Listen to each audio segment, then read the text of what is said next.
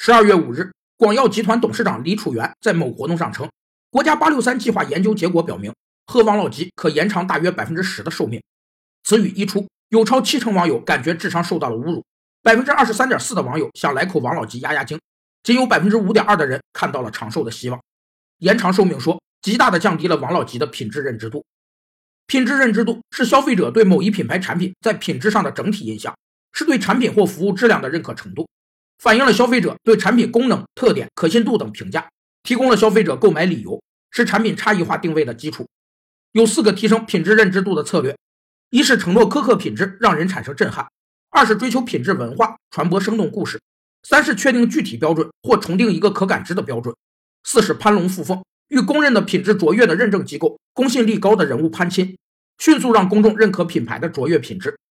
按照李董的说法，王老吉的广告语可以改成“怕上天就喝王老吉”。